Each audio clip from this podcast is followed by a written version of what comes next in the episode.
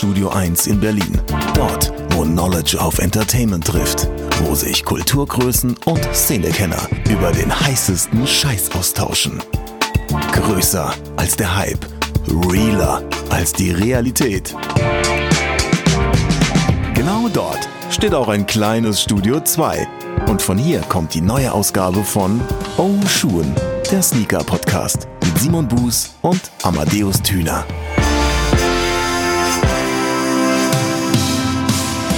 Herzlich willkommen zur 63. Episode von Oshun, Deutschlands erstem Sneaker- und Streetwear-Podcast. Mein Name ist Amadeus Thüner und auf der anderen Seite des Mikrofons sitzt der Simon Buß. Ja, einen Simon. wunderschönen guten Tag. Wie geht's dir? Wie war dein Wochenende, mein Lieber? Äh, zauberhaft, äh, um ehrlich zu sein. Äh, Ja, wahrscheinlich das letzte sommerlich sonnige Wochenende für dieses Jahr, wenn man der Wetter-App trauen darf. Und äh, ich hab's, ja, ich hab viel gerödelt, neue Bude, viel rödeln, wie man das so macht, konnte aber auch ein bisschen die Sonnenstrahlen genießen. Wie war deins, mein Lieber? Es klingt sehr handwerklich auf jeden Fall. Mein Wochenende war sehr entspannend. Ich ähm, habe mich einer Doku hingegeben, die ich schon lange nicht mehr geguckt habe. Und ich liebe ja Musikdokus und deswegen habe ich ähm, Rammstein in Amerika nochmal geguckt. Ich Nice. großartig äh, aufzuzeigen zu bekommen, wie so eine große Band es halt auch eben im Sprung über den großen Teich geschafft hat und dann auch in Amerika so erfolgreich geworden ist. Das ist ja auch das Geile. Es gibt ja wirklich Amerikaner, also US-Amerikaner, die nur wegen Rammstein Deutsch gelernt haben, so wie ein paar Jahre später es dann ganz viele Franzosen mit Tokyo Hotel gehabt haben. Ja, das ist Ja. so krass. Also echt absurd. Und Rammstein in Amerika zählt für mich zu einer der besten Musikdokus. Also abseits von solchen Geschichten wie zum Beispiel Michael Jacksons This Is It, finde ich auch ganz groß. Lemmy finde ich großartig. Auch die äh, Kurt Cobain-Doku, die zu, letzt wollte ich schon sagen, ist auch schon ein paar Jahre her, aber die da halt kam, die ist super. Und natürlich, ohne Frage, Fade to Black. Wobei das eigentlich eher ja, ist eigentlich eher so eine Jay-Z-Konzert-Doku. Das ist so ein Mischmasch. Was ich aber eigentlich sagen wollte, über allem steht immer noch Metallica Some Kind of Monster. Das Ich wollte gerade sagen, wenn du die jetzt vergisst, Boah, die ist so gut. Also einfach so diese Absurdität zu zeigen, wie diese Band miteinander agiert und wie sie sich dann aber auch streitet und wie es einfach schon fast komplett zerbricht und man trotzdem wieder zusammenfindet. Egal, ob man großer Metallica oder Heavy Metal Fan ist. Also ich bin jetzt kein großer Heavy Metal Fan, aber eigentlich ziemlich großer Metallica Fan. Ist aber auch scheißegal. Diese Dokumentation ist einfach wirklich jede Sekunde wert. Eine Musikdoku, die mir auch noch sehr am Herzen liegt, ist äh, die Doku, deren Name ich vergessen habe, aber wo es um Dr. Dre, Jimmy Iovine und äh, den Verkauf von Beats an Apple geht. Ah, stimmt. Ja, ja, ja. Ich weiß, welche du meinst. Ähm, ich komme aber auch gerade nicht auf den Namen. Aber die ist auch super interessant. Das stimmt. So gut, dass wir den- beide den Namen vergessen haben. Ja, aber wenigstens können wir uns an, an den Inhalt erinnern. Ja, das war klasse. Oder halt auch die Doku über Quincy Jones, den Produzenten von unter anderem Oh, Michael ja. Jackson.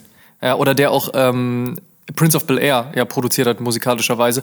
Diese Dokumentation ist auch unfassbar gut. Einfach sich reinzuziehen, wie dieser Produzent ähm, mit allen möglichen Widrigkeiten zu kämpfen hatte und dann halt eben zu dem geworden ist, der er halt eben ist. Also unfassbar. Also da gibt es schon vieles Gutes da draußen. Also wenn einem vielleicht mal langweilig sein sollte oder jetzt auch die Tage, die da kälter werden, ähm, wenn man dann alle Podcasts von uns durchgehört hat, kann man sich vielleicht auch mal eine Musikdoku reinziehen. Kommen wir von guten Dokus zu guten Schuhen und damit zu einer festen Rubrik hier im Ausschuhen Sneaker Podcast, nämlich What's on my feet today? Hashtag Womft. Amadeus, was trägst du heute am Fuß? Puma Suede mit Diamond Supply. Ich musste mich dieser Kanye West-Geschichte von vor ein paar Tagen annehmen, nachdem er getweetet hatte, dass Puma nur embarrassing Designs auf die Welt gebracht hätte, nur um das dann halt ein paar Stunden später wieder zu relativieren und sich zu entschuldigen. Aber äh, entschuldige mal, also selbst wenn man nicht der größte Puma-Fan ist, also Suede, Basket, Clyde, so, also diese Silhouette ist so historisch, da muss man dem einfach halt gebührenden Respekt zollen. Also, da hat Kanye West sich mal wieder selbst ins Ausgestellt, aber im Rahmen dessen wurde es dann halt eben der mit äh, Diamond Supply, der ja dann auch in diesen klassischen Tiffany Colorway ähm, auffährt, den man bei Diamond Supply ja schon gewohnt ist, zum Beispiel vom unter anderem SB Dunk Low, den ich ja auch sehr liebe. Und ähm, der hat es heute an meinen Fuß geschafft mit so einer, also ich war heute im Homeoffice, dementsprechend so mit so einer äh, Urban Classics Jogginghose in Grau, passenden Footlocker Socken in Weiß, so ist das schon eigentlich ein ziemlich gutes Outfit für so einen entspannten Homeoffice-Tag, will ich meinen. Was gab's denn bei dir? Das Beste an Kanyes Tweet haben aber viele Leute einfach komplett übersehen. Was denn? Nämlich Bringing Me and Jay Back so. Together. ja, das stimmt. Hallo, Watch the Throne 2 wer wartet nicht drauf? Aber auch geil ist, dass er und Jay-Z, also so diese, diese Kombination von wegen, ja, wir haben uns ja mal gut verstanden, dann haben wir uns gestritten und wir können uns ja wieder anfreunden, gleichsetzt mit Adidas und Puma zusammenzubringen. Also ich weiß nicht, ob er, ob, sie, ob er sich darüber bewusst ist, dass diese Fehde durchaus schon ein paar Jährchen länger standhält. Ähm, aber naja, Kanye West halt. Absolut. Um auf deine Frage zu antworten. Ich habe heute einen New Balance 327 getragen, mhm. den äh, LAB, den äh, naja, in den Markt gebracht wurde es ja mit den beiden äh, Casablanca-Schuhen äh, oder Casablanca-Kollaborationen. Und danach kam der 327 LAB, der graue Colorway, der ganz klassische New Balance Colorway. Und Alle anderen Colorways hätten mich bei dir auch gewundert, ehrlich gesagt. Ja, wäre komisch, ne? Hätte mich falsch das würde aber nicht passen. Ja, grandioser Schuh, grandioser Schuh. Für mich äh, auf, auf jeden Fall, äh, habe es schon mehrfach gesagt, aber eine der Silhouetten des Jahres definitiv. Und bevor wir in die thematische Ausarbeitung der heutigen Episode gehen, haben wir noch eine kurze Werbeunterbrechung. Die Marke Gant steht seit den ersten Tagen für preppy Sportswear und hohe Qualität. Zum ersten Mal in der über 70-jährigen Geschichte der Marke haben sie jetzt eine Kollabo an den Start gebracht. Partner dafür ist äh, die nicht weniger hochwertige italienische Schuhmanufaktur Diem, bekannt für innovative Schuhe und Produktionen für unter anderem Chanel, Maison Martin Margiela oder Nonative. Und spätestens jetzt ist klar, es geht in Richtung Footwear. Zusammen hat man sich als Basis für den Vet Hiking Boot entschieden, der die ganze rustikal-alpine DNA von DM einbringt und mit traditionell dezenten Designelementen von Gant abgerundet wird. Das Material ist zum Niederknien. Vollnarbiges Wedge-Tan Rindsleder außen, weiches Kalbsleder als Lining innen, das erhöht den Tragekomfort. Das Upper wird durch farblich abgesetzte Gummibesätze komplettiert und ist wasserdicht.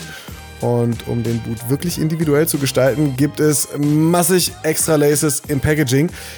Erhältlich in den Größen 40 bis 46 ist man mit diesen Boots definitiv ready für den Winter. Erhältlich sind die Boots übrigens schon, bevor man Angst vor kalten Füßen haben muss. Die Kollabo zwischen Gant und Diem ist seit dem 24. September exklusiv und nur online erhältlich. Auschecken, auf jeden Fall aber auch unser Unboxing auf Instagram ansehen.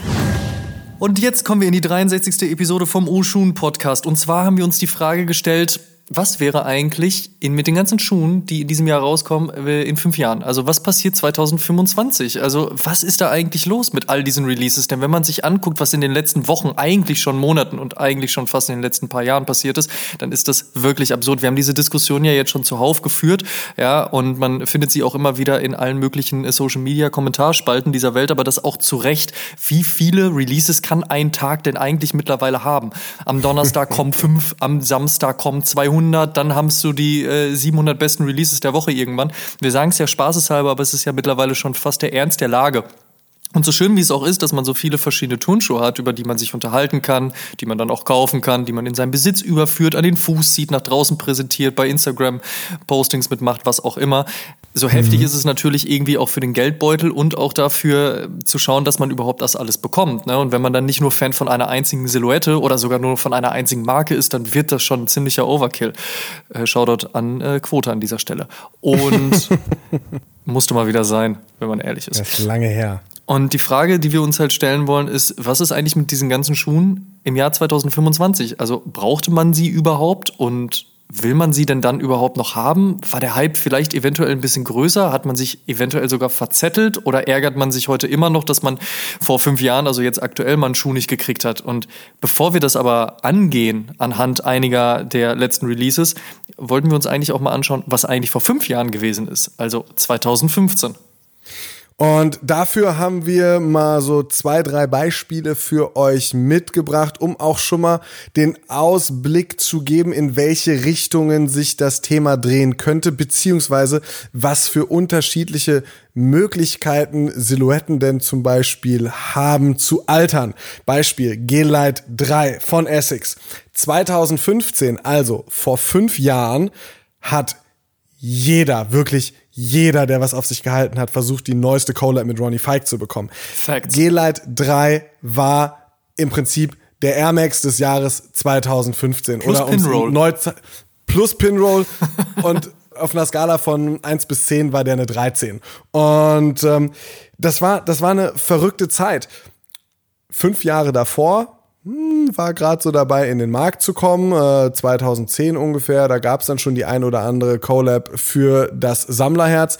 2020 ist der Hype, aber würde ich jetzt einfach mal sagen, ohne äh, der Marke wie der Silhouette Unrecht zu tun. Das Ding ist nach wie vor äh, schön und zauberhaft, aber äh, so wirklich kräht gerade kein Hahn mehr nach einem Essex nee, G-Lite 3. Leider nicht. Ich muss ja auch sagen, dass es für mich damals eine super Alternative zu einem Air Max 1 war und mir gefiel oder mir gefällt der Shape auch heute noch immer sehr, sehr gut, aber wie du schon richtig gesagt hast, ne, 2015 war einfach kein Vorbeikommen auch durch das äh, Geburtstagsjahr, was man da ja gefeiert hat, und das haben wir ja schon häufig genug in den Podcast-Episoden erzählt, es gab so viele gute Stellar 3 Collabs zu diesem Zeitpunkt, ne?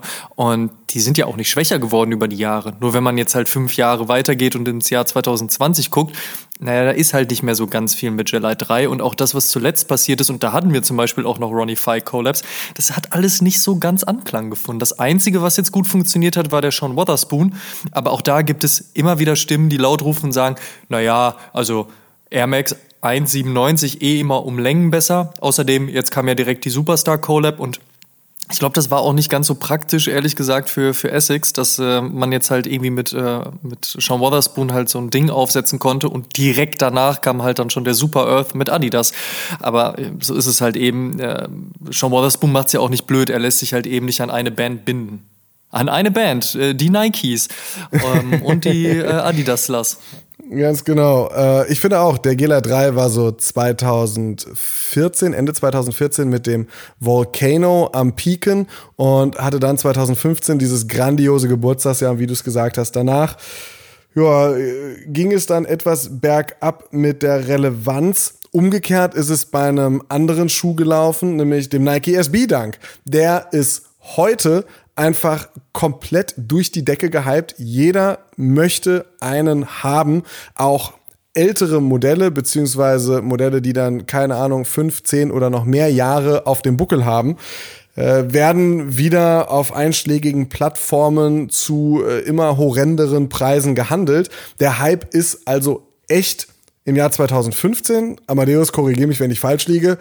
Gab es vielleicht eine Menge an Menschen, die man an einer Hand abzählen konnte, die Bock auf einen Nike Dunk hatten, oder? Also es war definitiv sehr viel weniger als heute, will ich damit sagen. Wir waren sehr alleine, das stimmt. nee, ey, 2000, 2015 war halt einfach nicht so wirklich viel los damit. Ne? Also abseits davon, dass auch die Dunk-Silhouette jetzt nicht unbedingt Anklang gefunden hat, war das mit einer SB-Dunk-Silhouette schon mal gar nicht so weit her. Und auch in der Skate-Szene war da jetzt gerade nicht so wirklich viel los. Es kamen trotzdem gute Schuhe raus, aber was man so eben auf Mainstream-Level sehen möchte, auch zum damaligen Zeitpunkt, also da war halt einfach nicht ganz so viel mit mhm. Nike SB. Wenn man sich das heute anschaut, ich glaube, wir brauchen echt nicht drüber reden. Also von Travis angefangen über Ben und Jerry's zu Strangelove oder halt eben auch zu einem Civilist SB, der jetzt zuletzt kam. Es ist der Wahnsinn, es ist unfassbar. Und das hätte es einem vor fünf Jahren erzählt, hätte er dich wahrscheinlich angeguckt und äh, die Schleife in seinen Jella 3 Fester gezogen. Also das hat da einfach damals wirklich niemanden großartig interessiert. Und so kann es halt passieren. Ne? Was vor fünf Jahren egal war, ist plötzlich halt mega angesagt. Und auch die Preisentwicklung. Und ich weiß, oder beziehungsweise man sollte wissen, dass man nicht immer alles an den Preisen festmachen sollte, aber Allein sich das mal anzuschauen. Ich denke da vor allen Dingen an solche Geschichten wie zum Beispiel den Old Spice SB Dunk Glow. Den habe ich damals bei Soulbox gekauft, kurz bevor es ja die Problematik zwischen Soulbox und Nike gab und eine lange Zeit keine Swooshes mehr in der Soulbox verkauft wurden. Ähm, und äh, es dann dementsprechend natürlich auch keinen SB-Account mehr gab. Da habe ich mir den Old Spice SB Dunk Glow geholt und äh, Leute können sich das jetzt gerne mal zurecht googeln, falls sie nicht direkt wissen, um was es da geht, weil der war damals ein General Release und hat sich kein Mensch für interessiert. Das Ding liegt heute bei 600 Dollar. Das ist der Wahnsinn. Ich habe mhm. den, glaube ich, ein paar Jahre später halt für, weiß ich nicht, ein Apfel und ein Ei verkloppt. So. Und ist ja auch nichts, worüber ich mich da heute ärgere. Nur wenn man sich das anschaut, ist der Wahnsinn. Und das, obwohl nicht mal Travis ihn am Fuß hatte, weil diese Situation gibt's ja aktuell auch. Ne? Travis Scott zieht irgendeinen SB-Dank an den Fuß und du siehst bei StockX die Preise in die Höhe klettern. Also da kannst du echt die Uhr nachstellen. Bevor wir gleich zu jemandem kommen, nachdem man sich äh, auch das ein oder andere Mal schon die Uhr stellen konnte, äh, nochmal in Erinnerung gerufen, dass ja, nicht nur du dich ärgerst, Amadeus, den ein oder anderen Dank für einen Apple und einen Ei verkloppt zu haben. Da gibt es noch jemand. An der Stelle bist du nicht so alleine wie mit äh, SB-Danks im Jahr 2015. Sehr schön. Derek Morrison, der Europachef von StockX, war bei uns in Episode 55 zu Gast. Und äh, von gutem Wein, womit für ihn gefühlt die Reise nach Europa angefangen hat, äh, über das Businesskonzept von StockX bis hin zu dem ein oder anderen Ärgernis, mit dem man als Kunde im Moment vielleicht da auch konfrontiert ist. Stichwort Luxussteuer. Er hat Rede und Antwort gestanden und es ist ein richtig schönes Gespräch geworden. Und im Verlauf dieses Gesprächs hat er eben auch erzählt, dass er äh, zu einem früheren Zeitpunkt auch mal gesagt hat, Mensch, ich bin mir nicht ganz sicher, ich glaube, er hat die Schuhe ja verkauft, um sich seine Wohnung dann in Italien einrichten zu können. Äh, auf jeden Fall äh, ärgert er sich heute und das erzählt er auch in der 55. Episode ein bisschen darüber, was für Schätze er komplett unter Wert verkauft hat, die er jetzt auch gerne wieder rocken würde, aber sie eben nicht mehr hat, sondern verkauft hat. Eine grandiose Episode, wie ich finde, mit allerlei schönen Anekdoten, die wirklich äh, teilweise sehr ehrlich, sehr nah am aktuellen Sneaker-Game sind und manchmal auch einfach nur sehr viel Persönlichkeit mitbringen, egal ob es um Wein geht oder Vince Carter Rookie Trading Cards. äh, es ist Stimmt, auf ja. jeden Fall eine, eine ganz runde Nummer geworden, diese 55. Episode. Wenn ihr hier mit der 63 durch seid, hört sie euch gerne an und viel Spaß mit unserem Gespräch mit Derek Morrison. Du wolltest ähm, noch auf jemand anderen zu sprechen kommen, bei dem der Effekt ähnlich ist wie bei einem Travis Scott und tatsächlich auch heute noch. Also das schafft er jetzt auch schon seit über zehn Jahren. Und zwar Ganz Kanye genau. West.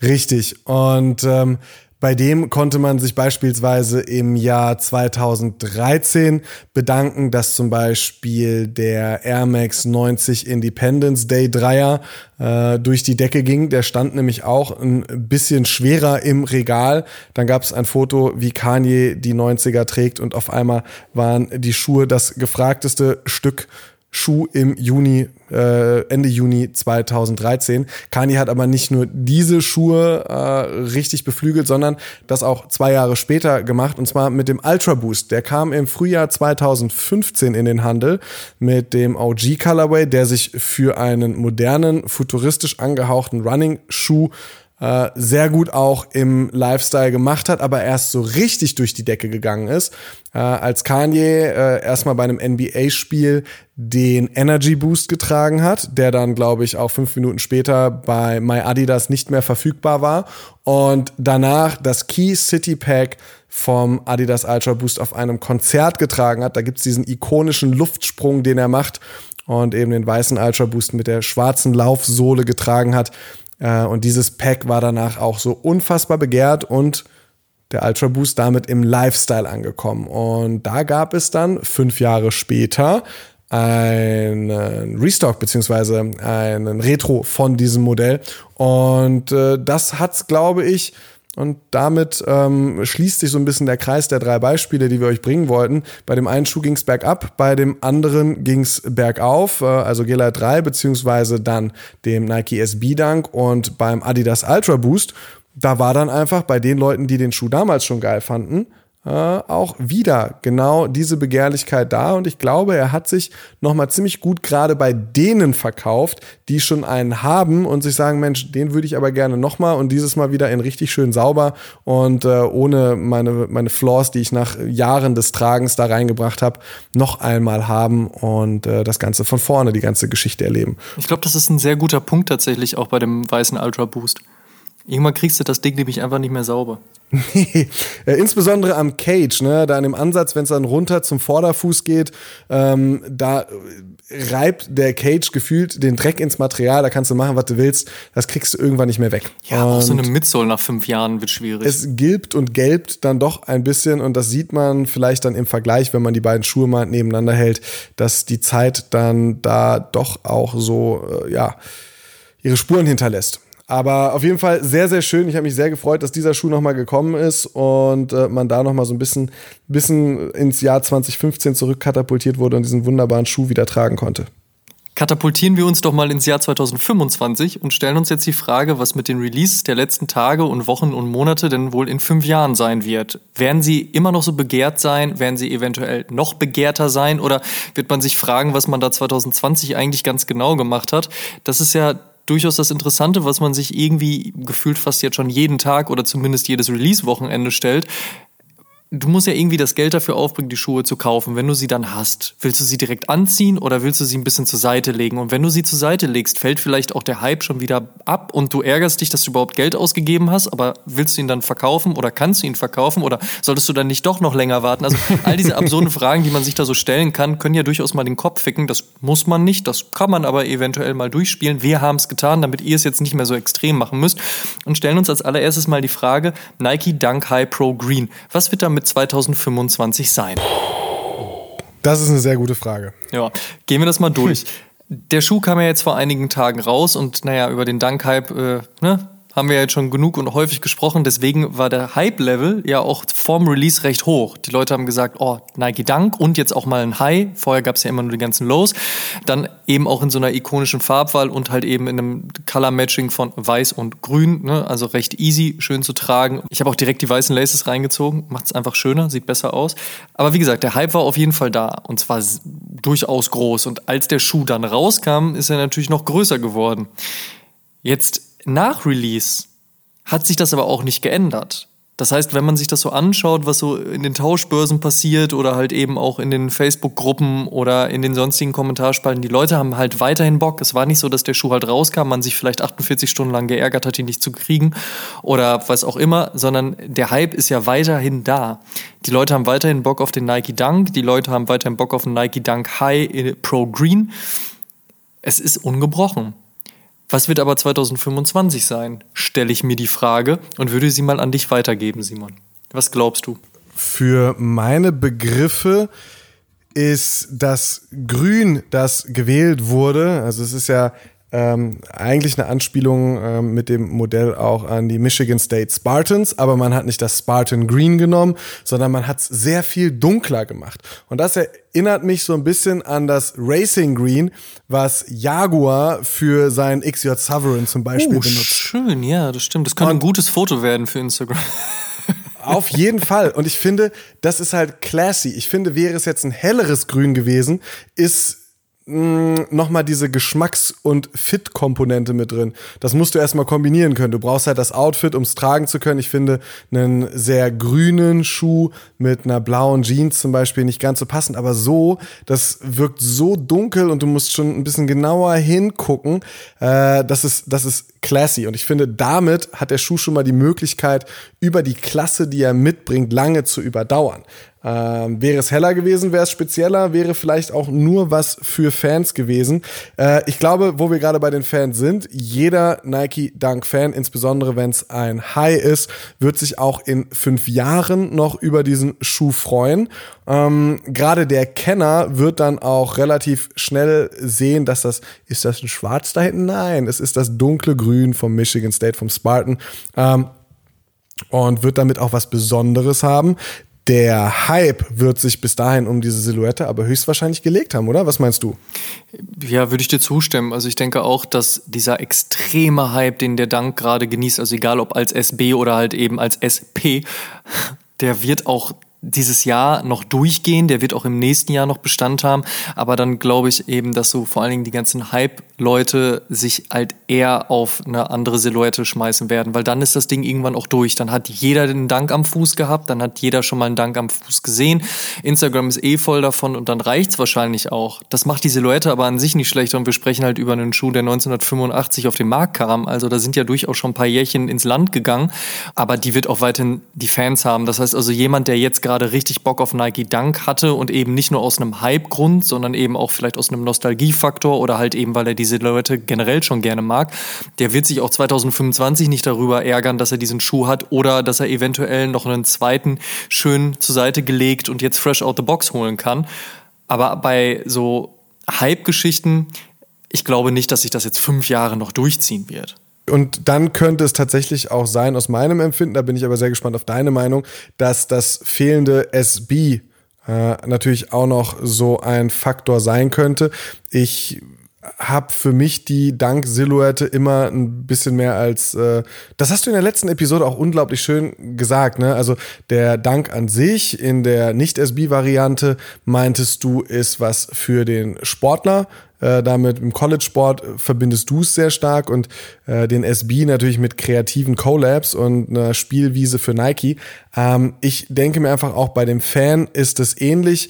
Der sieht halt die kreativen, krassen, wertsteigenden SB-Modelle eher als äh, eine, eine coole, gelungene Colorway-Umsetzung auf einem Nicht-SB-Dunk, oder? De definitiv. Also muss man sich ja auch mal äh, die Frage stellen, welche Dunks waren denn jetzt vor dem Hype die gefragten? Das war das komplette Be, Be True to Your School Pack. Ja? Mhm. Und ansonsten waren das Dunks, die eigentlich sehr nah an der SB-Dunk-Thematik waren, wie zum Beispiel ein Aloha von Kicks Hawaii oder halt auch ein Dactari. Das waren so die Dunks, wo man gesagt hat, oh ja, okay, cool, ja, hm, ja, doch, limitiert, ja, ja, gefragt. Mhm. Aber das sind halt auch eben Schuhe, die eben limitiert waren und die halt eben aufgrund der Geschichte ein bisschen mehr Richtung SB gingen, als halt eben nur, ja, wir haben hier einen schönen Colorway oder ein schönes Colorblocking. Deswegen, das hat sich ja einfach nicht großartig geändert und da würde ich dir auch recht geben. Also dadurch, dass kein SB dahinter steht, sprichst du nochmal ein anderes Klientel an und ähm, SB steht einfach für Limitierung, für Exklusivität, für Kreativität und das bringt der Pro Green ja jetzt nicht unbedingt mit. Das äh, sehe ich ganz genauso, wobei ich, wie gesagt, auch für mein Empfinden sage, es ist so ein klassischer und so ein stilvoller Colorway, dass der Schuh an sich auf jeden Fall ein Colorway ist, den man äh, ganz getrost auch in fünf Jahren noch so tragen kann, denn dafür, auf jeden sagen wir ehrlich, sind die Schuhe ja auch gemacht. Definitiv. Kommen wir zum nächsten. Mhm. Das ist der äh, Air Max 1 Powerwall Limeade. Ähm, Limeade, Limeade, ah, Limeade, ah, Lemonade. Das ist so, Lemonade war doch ein cooler Colorway. Oh, Mach, machen wir mal, machen wir mal äh, Inside Out, beziehungsweise drehen einfach mal alles vice versa um. Was oh. hell war, wird dunkel und was dunkel war, wird hell.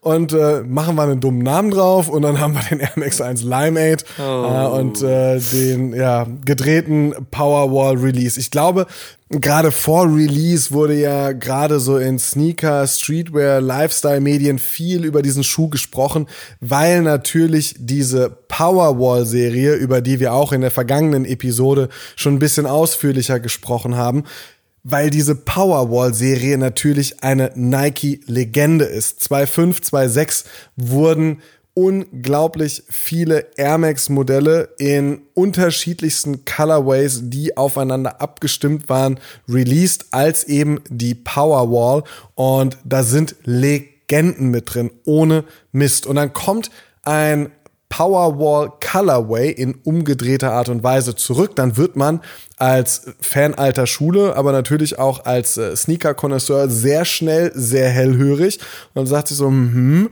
was machen sie da? Und dann kommt halt einfach dieses, diese dunkelgrüne Banane äh, daher, die, und äh, da muss ich ganz ehrlich gestehen, ich hatte den Schuh nicht in der Hand, ähm, aber was einige Leute eben gesagt haben und gepostet haben, er kommt nicht in der besten Qualität. Und wenn du nee. ihn schon in der Hand hattest, Amadeus, dann äh, bitte, das Wort gehört dir. Ach, ja, also ich habe ja im Voraus schon gesagt, dass mich dieser Schuh nicht so wirklich interessiert, aber ich konnte es mir dann doch nicht nehmen lassen, ihn zumindest besser zu begutachten. Und es ist, es wird dadurch nicht besser. Wirklich nicht. Also wie du schon richtig gesagt hast, so, da war durchaus ein Hype da, weil es ging halt nur mal eben um die Powerwall-Serie und natürlich wurde zeitgleich auch gesagt, dass da auch der Gelbe kommt und der Pinke ist auch mehr oder weniger gesetzt schon. Warten wir mal darauf, ob es auch noch weiß und den Rest gehen wird, aber das ist nochmal an anderer Stelle sicherlich unser Thema was dann zum Release passiert ist, war dann eher ein bisschen verhaltener und auch jetzt im Nachgang ist das Ganze eher abgeflacht und das auch tatsächlich zurecht. Also das ist kein wirklich guter Schuh geworden. Es ist halt kein guter Shape. Gut, das Thema haben wir bei Nike Air Max 1 immer, mhm. aber beim 90er hat man es jetzt auch hinbekommen und ähm, beim einer nicht. Leider mal wieder. Also es ist ja durchaus schon schlimmer geworden als das, was man vor ein, zwei, drei Jahren schon zwischenzeitlich wieder hatte. Absurd. Dieses Grün und das Material, also nee, wirklich nicht. Ich ähm, kann da einfach mich nicht positiv zu aussprechen. Trotzdem frage ich mich, ob man 2025 nicht im Rahmen einer äh, direkten Sammlung sich eventuell ärgern würde, wenn man ihn nicht hat. Ja? Also vielleicht jemand, der die Powerwall-Serie komplett hat Oder jemand, der sich jetzt die Mühe macht und auch das Geld in die Hand nimmt, um diese Powerwall-Serie ranzuholen, ob man sich da nicht ärgert, dass man den Grünen nicht hat. Ne? Weil Nike das ja schon so aufgezogen hat als, ja, das ist ein Teil davon. Aber ganz ehrlich, ich glaube, die Leute, bei denen das so sein wird, das wird ein so geringer Anteil sein. Also ich glaube, der wird, äh, ich glaube 2025 wird man einfach nicht mehr über diesen Lion-Mate sprechen.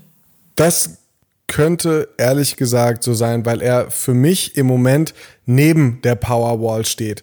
Denn Nike hat für mich noch, selbst wenn der ein oder andere Schuh schon gemutmaßt wird, kein klares Bekenntnis zu einer Neuauflage der Powerwall-Serie abgegeben. Und das wäre für mich der einzige Grund, um als Liebhaber und Sammler der Powerwall-Serie überhaupt ein Interesse für diesen Schuh, der ja dann, wie du auch sagst, äh, durchschnittlicher exekutiert ist, äh, eine Entscheidung zu treffen. Weißt du, was ich meine? Ja, also Punkt. Stimmt. ähm, nur wenn du, wenn du eine Möglichkeit auf Vervollständigung einer entweder neuen Powerwall-Serie oder einen Ansatzpunkt zur alten findest, würde es für mich als Sammler irgendwie Sinn machen. Und mh, aber noch zwei Ergänzungen an dieser Stelle. Zum einen, wenn es tatsächlich so um diesen Lagerungswert ginge, den Air Max 1 Safari von Atmos hat man 2016 auch mit Mistgabeln und Fackeln durch die Stadt gejagt. Man hat damals Stimmt, noch ja. äh, das Ding rasiert. Und äh, heute steht er trotzdem und scheint ein gesuchtes Stück Schuh zu sein. Wahnsinn, denn oder? Er steht bei über 400 Euro bei Das StockX. ist so krass, das habe ich auch einfach nicht verstanden. Echt nicht. Absolut nicht. Und ein zweiter Punkt, der vielleicht auch noch ein bisschen, bisschen fröhlich stimmt, ist äh, neben irgendwelchen Nike-Modellen, die ein Travis Scott beispielsweise anpackt, ein paar Jordans, Air Force One, SB-Dunks, äh, hat Nike es auch mal geschafft, ein anderes Modell und einen anderen Schuh auf den Markt zu bringen, um den sich ein gewisses Momentum und ein Gesprächswert erzeugt. Und nachdem nach dem äh, Anniversary-Jahr im Jahr 2017 der Air Max 1 relativ behutsam auch aus den Regalen genommen worden ist, er jetzt mal wieder zurückkommt und ja, sich der ein oder andere regt. Und selbst wenn es aufregen ist, weil man mit dem Shape oder der Art und Weise nicht zufrieden ist, es, es zeigt halt einfach, die Leute haben eine Emotion zum Air Max 1 und das ist ganz gut, wenn man sich überlegt, dass man in zwei Jahren ja dann auch wieder, diesmal keinen runden Geburtstag, aber einen Geburtstag feiern kann und die Silhouette vielleicht dann auch nach und nach wieder zurückbringt. Trotzdem bleibe ich dabei, zu sehen, dass ein Laser Blue Air Max 90 gerade im Sale gelandet ist, tut mir mehr weh als diese Powerwall-Nummer. Also dann doch bitte den Fokus auf sowas legen. Das Ding ist gut exekutiert, das ist schön, das ist endlich wieder da. Klar, wir warten alle auf den Infrared natürlich, aber trotzdem. Also dann lieber da den Fokus drauf legen. Und diese Powerwall-Nummer wird, wie gesagt, auch 2025 wahrscheinlich niemanden mehr interessieren. Ganz hingegen zu folgender Silhouette. Und zwar zum Nike SB Dunk Ben Jerry's. Wenn man sich anschaut, was vor Release stattgefunden hat, muss man natürlich sagen, dass das Momentum sehr gut mitgenommen wurde, was Nike um Nike SB und Nike SB Dunk kreiert hat.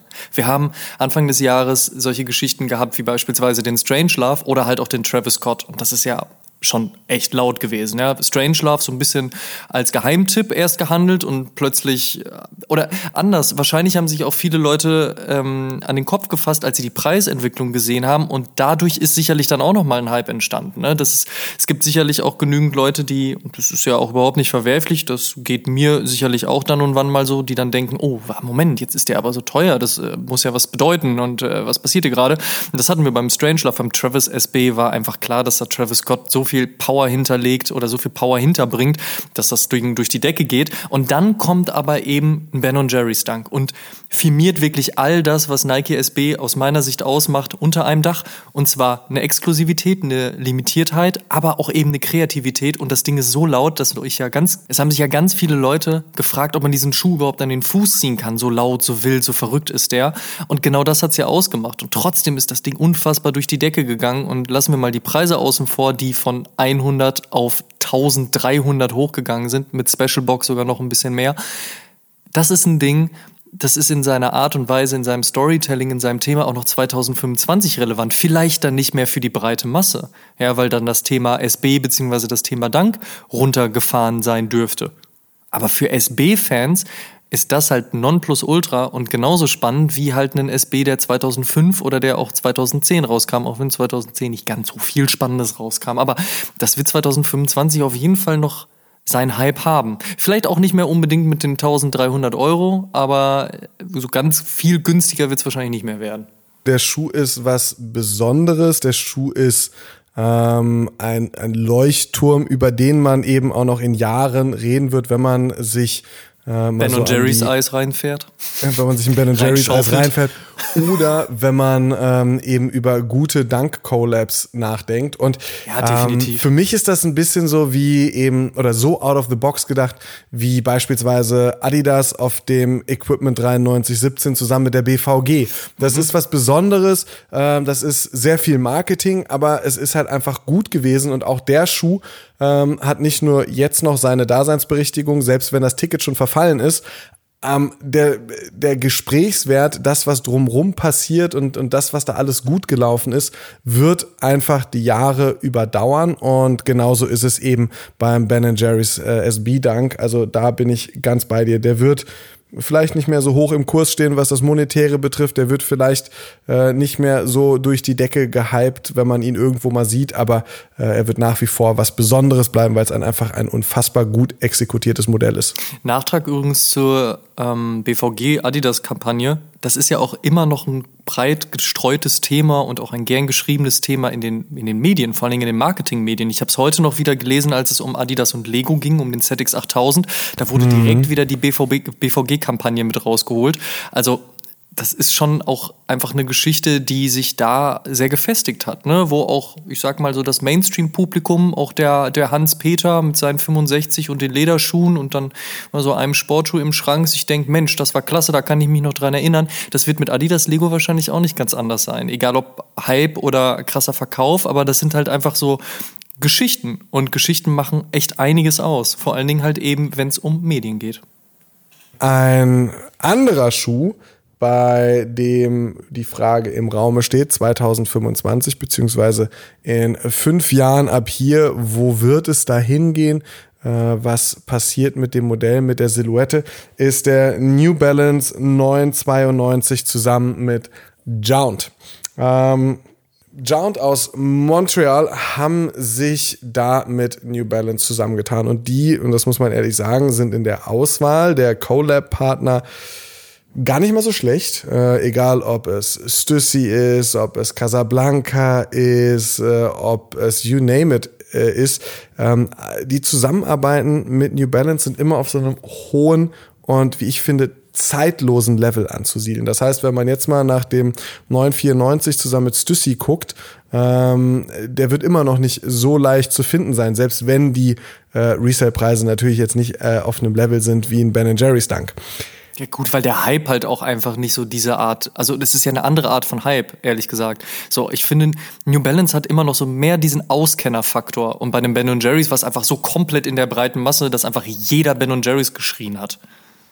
Ganz genau. Und das ist für mich äh, so ein bisschen sowohl der Weg zu dem Hype, den diese Silhouette beziehungsweise diese Zusammenarbeit kreiert hat. Der wurde nicht in der breiten Masse, der wurde nicht bei beispielsweise den Fans von Kanye oder von Travis oder äh, you name it äh, aufgebaut. Also bei einer großen, breiten, homogenen Masse, die sagt so, okay, haben, sondern äh, ja, bei jemandem, der erstmal Jound kennen muss, der erstmal ähm, den Collab-Partner kennen muss, der erstmal auch Interesse an einem äh, dunkelgrünen oder an einem klassisch grauen New Balance Schuh haben muss und da auf die Details stehen muss. Ja, wie du sagst, äh, das ist so ein Auskennerschuh, ist so eine Auskenner-Zusammenarbeit. Sie hat trotzdem äh, einen, wie ich finde, äh, recht hohen Hype und eine hohe Begehrlichkeit vor Release ausgelöst.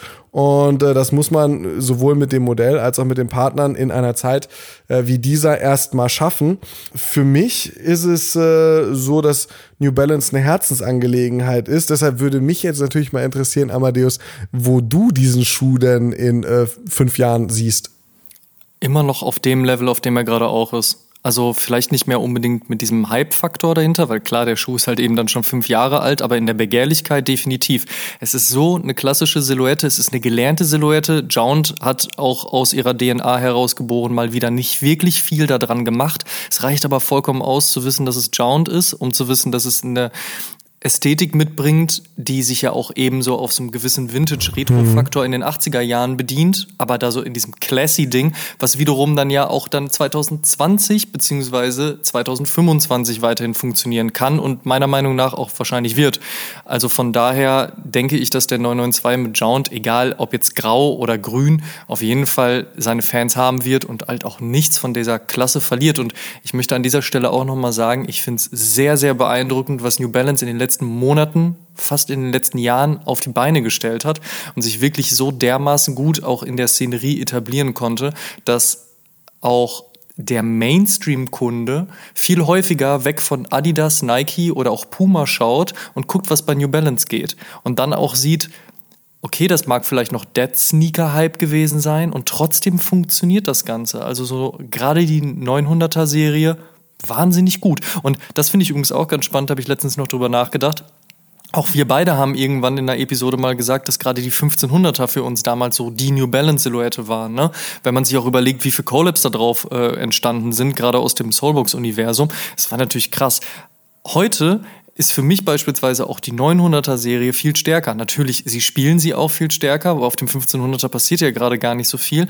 Aber trotzdem hat sich der Fokus ein bisschen verschoben. Und trotzdem ist das halt immer noch New Balance Heritage, also nichts, was jetzt komplett neu erdacht wurde. Ne? Und das, was neu erdacht wird, wie so ein 327, funktioniert trotzdem extrem gut. Also von daher schon wirklich Hut ab. Und äh, wenn Jound jetzt nicht gerade irgendwas Absurdes machen sollten in den nächsten fünf Jahren, weiß ich nicht, Donald Trump bei der Präsidentschaftswahl unterstützen oder sonst irgendeinen Scheiß. So, also wenn die Brand an sich keine Faxe macht, dann wird das auch funktionieren. New Balance ist eine Marke, die wird getragen. Es ist für mich nicht so eine Marke, wo man sich maximal viele Schuhe ins Regal stellen würde oder wo man so einen unnatürlichen Hype kreiert. Ähm, da ist New Balance nicht so zu Hause, finde ich. Und das ist auch gut so. New Balance ist eine Marke, wie du es gerade sagst. Da guckt man mal rechts und links und die ist ja worn by äh, Supermodels in London und äh, Dads in Ohio, die auch eine breite Masse anzieht oder eine breite Käuferschaft anzieht, aber eben nicht diesen extremen Hype. Und deshalb würde ich im Jahr 2025 bei einer Marke, die im Archiv so gut aufgestellt ist, mit so vielen tollen Grautönen wie New Balance, äh, sagen, dass man den grauen, aber auch Grüntöne können sie, wie den grünen Jound 992, sicherlich auch Alternativen findet, bei denen man sagen kann, okay, hey, ich brauche den Jount nicht, ich habe irgendwas anderes Schönes in einem der beiden Farbtöne gefunden.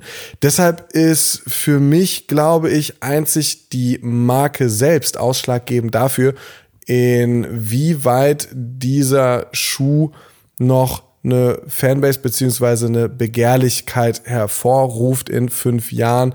Wenn Jound noch genauso ist wie heute, dann wird es sicherlich Leute geben, die sagen, hey krass, die haben vor ein paar Jahren mal was mit New Balance gemacht, oh, den finde ich ganz geil, den versuche ich mir mal irgendwie bei Clack, bei StockX oder sonst wo noch zu schießen. Ähm, Ansonsten glaube ich tatsächlich, dass für alle anderen Leute wird New Balance weiterhin Schuhe produzieren, egal welche Nummerierung und ähm, egal in welcher Exekution die in ähnlichen Tönen daherkommen und genauso classy sind. Classy ist hingegen ein Schuh so gar nicht. Und zwar der Yeezy Quantum. Aber uh. ein futuristischer Schuh und dementsprechend nicht gerade unspannend. Und wenn wir uns darüber unterhalten, was vor Release stattgefunden hat, und jetzt lassen wir mal auch so ein bisschen diesen Chicago NBA All-Star Game, wir fahren mit halben Panzern durch ein verschneites Chicago Release-Ding mal außen vor.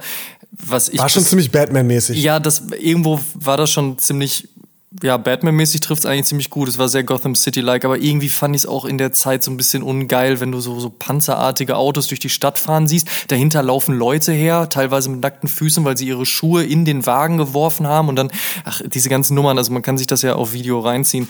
Ähm, es ist ja, also es hat marketingtechnisch sehr gut funktioniert. Mich hätte auch ehrlich gesagt alles andere gewundert aus der Feder von Kanye West, wenn es nicht sowas gewesen wäre, aber ob man das unbedingt muss, weiß ich jetzt bis heute nicht. Aber darum geht's auch gar nicht. Selbst wenn wir das außer Acht lassen würden, wäre so, dass der Hype um den Quantum ganz ordentlich war. Da ist jetzt noch keiner wirklich durchgedreht. Ich glaube, Yeezy-Silhouetten müssen sich generell erstmal über einen gewissen Zeitraum durchsetzen. Sehr viele Leute sind immer noch fokussiert auf ein 350. Ähm, wen mhm. wundert's, wenn gefühlt jede Woche ein 350 V2 rauskommt. Aber trotzdem war natürlich ein bisschen was los, weil es der erste Basketball-Sneaker war, der aus der Yeezy-Brand entstanden ist. Und das ist natürlich dann immer sehr, sehr spannend zum Release dann selbst, also zum größeren Release dann eben im Rahmen des NBA All-Star Games und jetzt holen wir das Thema wieder mit rein, da ist natürlich echt einiges los gewesen und das hat sich auch nicht großartig geändert, als dann jetzt auch der erste Quantum als zweiter Release Colorway sozusagen dann auch in Europa angekommen ist, da war schon durchaus Action. Also man hat es auch an den Preisen gesehen, man hat es an der Nachfrage gesehen, die Leute hatten Bock, sich diesen Schuh anzugucken, ihn auch mal an den Fuß zu ziehen. Aber dann kommt nämlich genau der Knackpunkt, das hat dann gar nicht so wirklich stattgefunden. Also ich persönlich und ich laufe viel und häufig durch Berlin, schlussendlich wohne ich hier. Ich habe hier keinen einzigen gesehen. Ich weiß nicht, wie es bei dir in Köln so ist. Das Einzige, wo ich äh, mal so ein Quantum gesehen habe, ist online und das meist in Hand oder in Box, aber nie on Feed. Mhm. Ja, und deswegen ist der, ist der Hype durchaus danach schon wieder ein bisschen runtergegangen. Frage ist nur, wird 2025 noch so sein, dass wir uns über den Quantum unterhalten? Und da glaube ich auf der einen Seite, dieser Schuh ist so futuristisch, dass es durchaus passieren kann. Ne?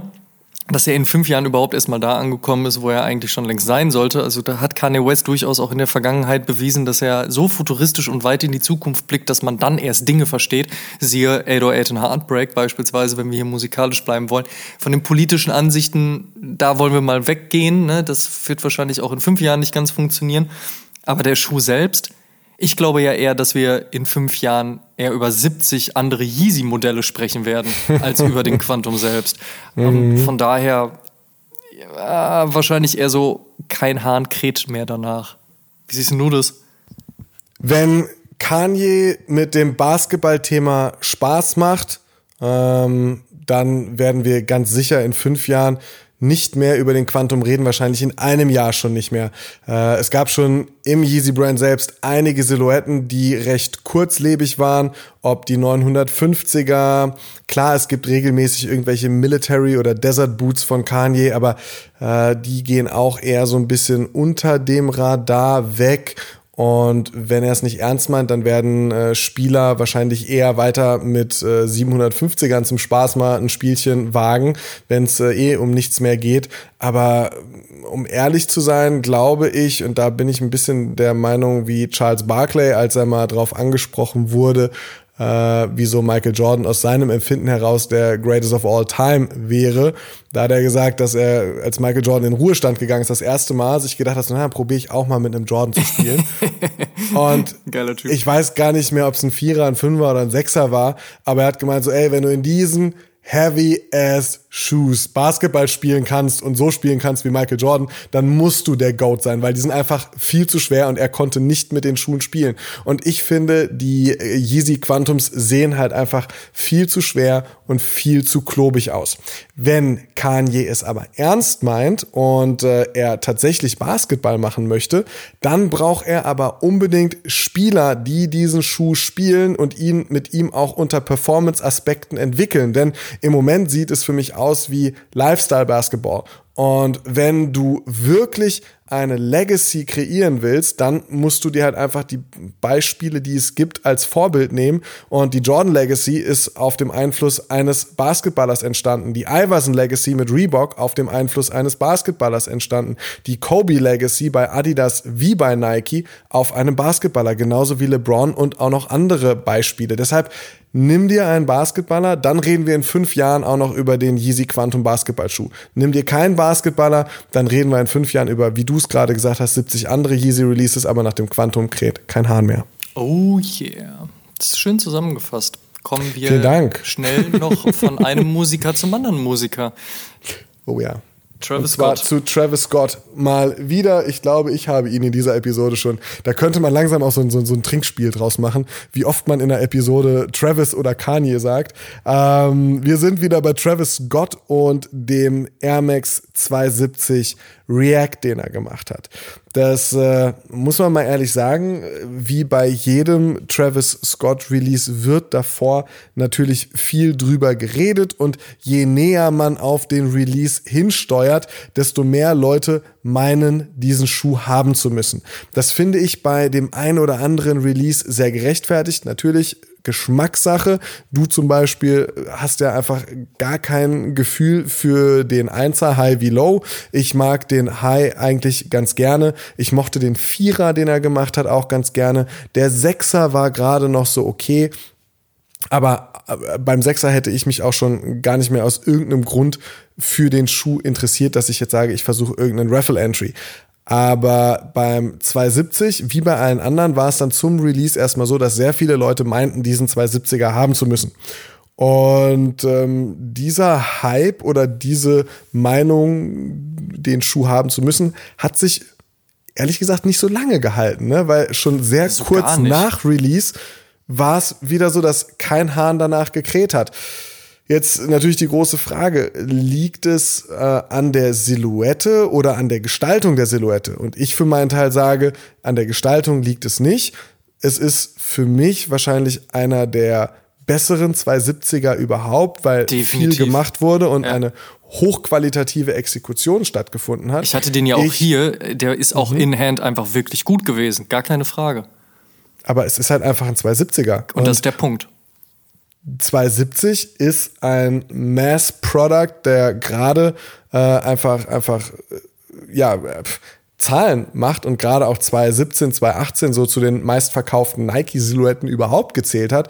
Aber die Silhouette für sich genommen hat keine Begehrlichkeit im Stile eines äh, beispielsweise eines 1er Jordans oder gerade auch eines Air Force Ones, von denen Travis ja auch was gemacht hat, oder auch eines Nike Dunks, SB Dunks, die äh, Travis gemacht hat. Also ähm, ja, wie hat das denn überhaupt in das Storytelling gepasst? Also du machst Basketball-Silhouetten, du hast demnächst halt eine andere Basketball-Silhouette, die jetzt mit SB im Skateboarding verortet ist. Wie passt denn da so ein Runner wie ein 270 rein?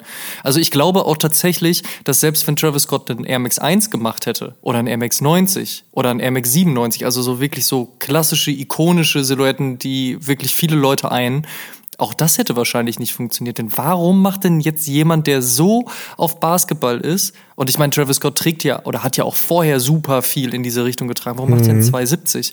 Ne? Und deswegen finde ich auch, die Exekution war echt gut und auch, das, auch der Colorway war super generell, das, daran hat es auf jeden Fall nicht gelegen, aber das war einfach schlussendlich die Silhouette. So, who the fuck cares? Und deswegen sage ich auch 2025, who the fuck cares? Das wird dann Travis Scott-Fans noch interessieren, aber wahrscheinlich die auch noch nicht mal mehr. Ich glaube, dass tatsächlich Fans von Travis Scott und er ist so weit angekommen, dass er eine Fanbase hat, die auch in fünf Jahren noch äh, an ihm hängen wird. Boah, glaubst du ich, wirklich? Also Absolut. Also ernsthaft, wirklich? Dass, das, Absolut. dass der mittlerweile, also klar, aktuell ist er wirklich äh, mit der Größte, aber dass er so einen Drake, Kanye West-Status schon erreicht hat, dass man 2025, also jetzt auch schon absehbar, ohne zu wissen, was für eine Musik da passiert, bei so einem jungen Künstler, der jetzt auch noch nicht so eine Legacy über 15 Jahre aufgebaut hat. Echt, meinst du? Absolut, er ist, er ist halt, ähm, okay. also im Moment gefühlt jede Collab, die er kriegen kann, macht er. McDonalds, was auch immer, Fortnite. Aber ähm, ich glaube, um ehrlich zu sein, bei ihm ist das nicht so ein Sellout-Ding wie, keine Ahnung, guck dir so ein Mero an, der halt einmal drei Monate lang durch Deutschrap gehypt wird, aber danach auch äh, nicht mehr existent ist. Er ist schon einen bedeutenden Schritt weiter, was das betrifft. Also, dass man, dass ich nicht sagen würde, der verglüht auch auf absehbar auf die nächsten ein bis zwei Jahre, sondern der macht weiter ohne Mist. Ich finde, die Doku ist eine der schwächsten Musikdokus, die ich in meinem Leben gesehen habe. Dieses Look Mom, I Can Fly. Ich fand ich die gar nicht so verkehrt. Einfach nicht gefühlt, aber was halt klar wird bei ihm ist, er ist halt einfach eine Maschine bei dem, was er da macht und er, er hat er hat ein Ziel vor Augen, er hat eine Vision, so für sich einen künstlerischen Anspruch. Und das allein sorgt bei mir dafür, dass er, selbst wenn er nicht mehr der gehypteste Rapper des Planeten sein wird in fünf Jahren, dass er weiterhin Musik machen wird und ähm, ähm, seine Fanbase behalten wird. Und deshalb glaube ich eben, dass dieser 270er vielleicht bei Die Hard Fans, so wie du es auch gesagt hast, noch irgendwie so ein bisschen begehrlich sein wird. Und ansonsten reden wir vielleicht über äh, einen 1er Jordan noch oder die SB-Geschichten, die er gemacht hat, aber äh, über nicht viel mehr, glaube ich.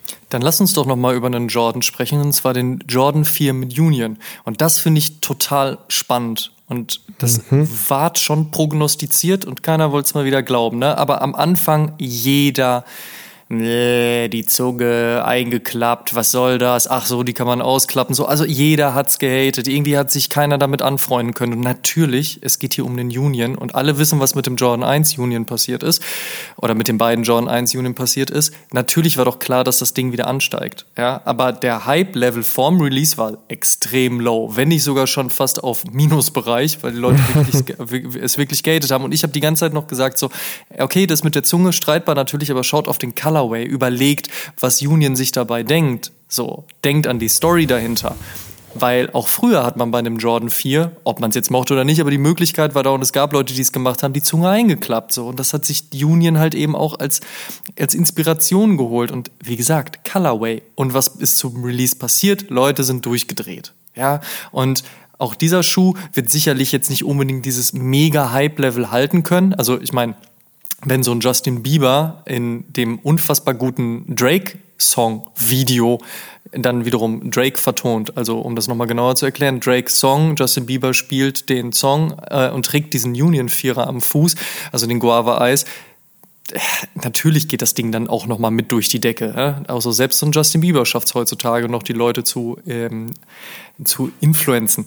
Ähm, den Hype wird sicherlich nicht halten, aber es ist Union und es ist ein Jordan 4. Und die Jordan 4 Silhouette ist ja neben der Jordan 1 Silhouette die, die am besten funktioniert, weil natürlich auch die Jordan Brand diesen Schuh und diese Silhouette so gerne durch den Markt peitscht. Das haben wir ja dieses Jahr schon mit dem Metallic Pack gesehen, unter anderem, oder halt eben auch mit Dingen, die Travis gemacht hat und jetzt halt eben Union. Und von daher glaube ich, dass man 2025 durchaus noch darüber sprechen wird, was da passiert ist. Und ich glaube auch, dass man da aktuell auch immer noch unterschätzt, dass das Ding auch in fünf Jahren noch funktioniert? Ich glaube, dass der Schuh Hype hin oder her sowohl über die Künstler, die du gerade genannt hast, als auch um äh, das Jordan Brand, als auch um die Zusammenarbeiten vom Jordan Brand mit äh, Union ähm, ein unglaublich starker Colorway ist, der komplett unterschätzt wird. Ich finde, das ist ähnlich wie der New Balance Jound in dem Moment mit dem Unterschied, dass es da nicht um die Brand geht, ob der Schuh in, ähm, in fünf Jahren noch funktioniert, sondern dass es in dem Fall einzig gerade um den Colorway geht. Und der ist so classy wie bei meinen geliebten New Balance Schuhen. So, ähm, du kannst mit dieser Collab nichts verkehrt machen. Bei den 1er Jordan Zusammenarbeiten von Union, ähm, könnte man auch sagen, der Schuh ist fast ein bisschen aufgeregter. Ne? Klar, äh, äh, mit dem Cut in der Mitte, da sind so ein paar Elemente drin, äh, äh, die, die, die, die, die aufgeregter sein können. Der Vierer ist halt einfach absolut ein Instant Classic in meinen Augen. Und äh, von daher, wer in fünf Jahren als Jordan Head diese Silhouette nicht noch irgendwo auf dem Radar hat, auf dem Vierer Jordan, äh, der macht, der macht das für meine Begriffe etwas falsch. Also von daher äh, sehr, sehr, sehr, sehr stark.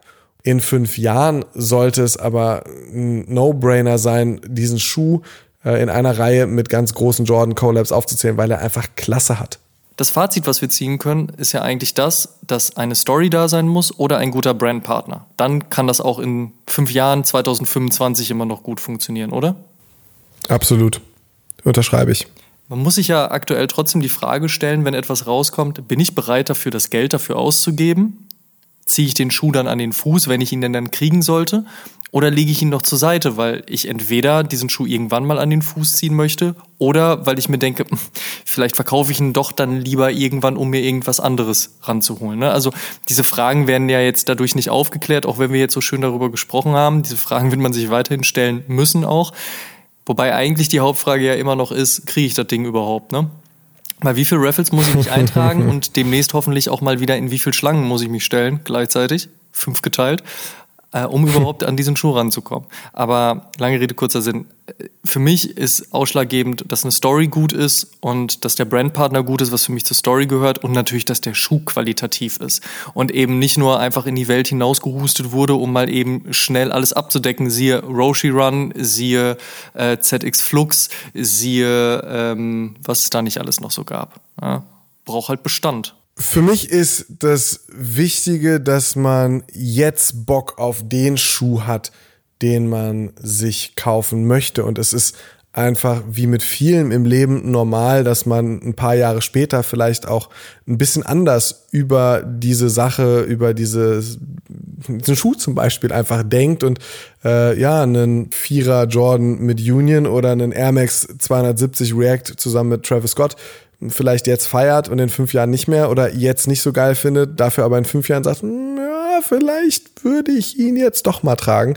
Das nennt sich einfach Entwicklung und ähm, das geht halt einfach so weiter. Wie gesagt, tragt eure Schuhe, das ist das Wichtigste. Kauft euch Schuhe, auf die ihr Bock habt. Und ja, es ist absolut so und das auch dann natürlich der Anlass zur Episode. Wir leben gerade in einer Zeit, wo man manchmal ein bisschen schneller kaufen muss, als man denken kann und äh, wir hoffen, dass wir euch mit, mit dieser Episode zumindest ein paar Gedankenspiele an die Hand gegeben haben. Ähm, wie wir zu einigen Releases stehen und wie wir uns darüber manchmal auch dann den Kopf zerbrechen äh, oder auch uns in Gesprächen austauschen und äh, hoffen, dass ihr mit unserer kleinen, aber feinen Auflistung auch ein bisschen Spaß in dieser 63. Episode hattet. Und damit vielen Dank, dass ihr bei der 63. Episode mit dabei wart. Ihr könnt alle Episoden wie gewohnt kostenlos auf Spotify, Apple Podcasts, Deezer, Amazon Music, Audible, Google Podcasts, Podtail, Podigy und bei allen anderen Streamingdiensten hören. Und wir würden uns sehr freuen, wenn ihr Oshun dort abonniert, wo ihr Podcasts am liebsten hört. Schaut auch auf Facebook und Instagram.com slash Podcast vorbei und interagiert mit uns und der Community und downloadet auf jeden Fall auch die kostenlose Deadstock App von unserem Kumpel Christopher und seid immer über jeden Drop direkt informiert. Den Link dazu haben wir euch in unsere Linksammlung gepackt und sehr freuen wir uns über 5 Sterne und eine positive Bewertung bei Apple Podcast. Über 250 positive Bewertungen hat Oshun schon und eine Rezension würden wir hier gerne mit euch teilen. Moped Phil schrieb zuletzt, man kann den Zweien einfach nur ein dickes Dankeschön aussprechen. Sie haben mir das Tor zu Sneaker Welt geöffnet. Bei so viel Expertise und Humor macht es einfach Spaß, Ihnen stundenlang zuzuhören. Vielen lieben Dank. Das hm. freut uns sehr und tut uns einen Gefallen und supportet den Podcast weiterhin und erzählt mindestens einem Freund oder einer Freundin, die sich für Sneaker und Streetwear interessiert, von uns. Show some love. Dankeschön. Wir hören uns in der nächsten Episode wieder. Bis dahin, macht's gut. Tschüss. Ciao, ciao.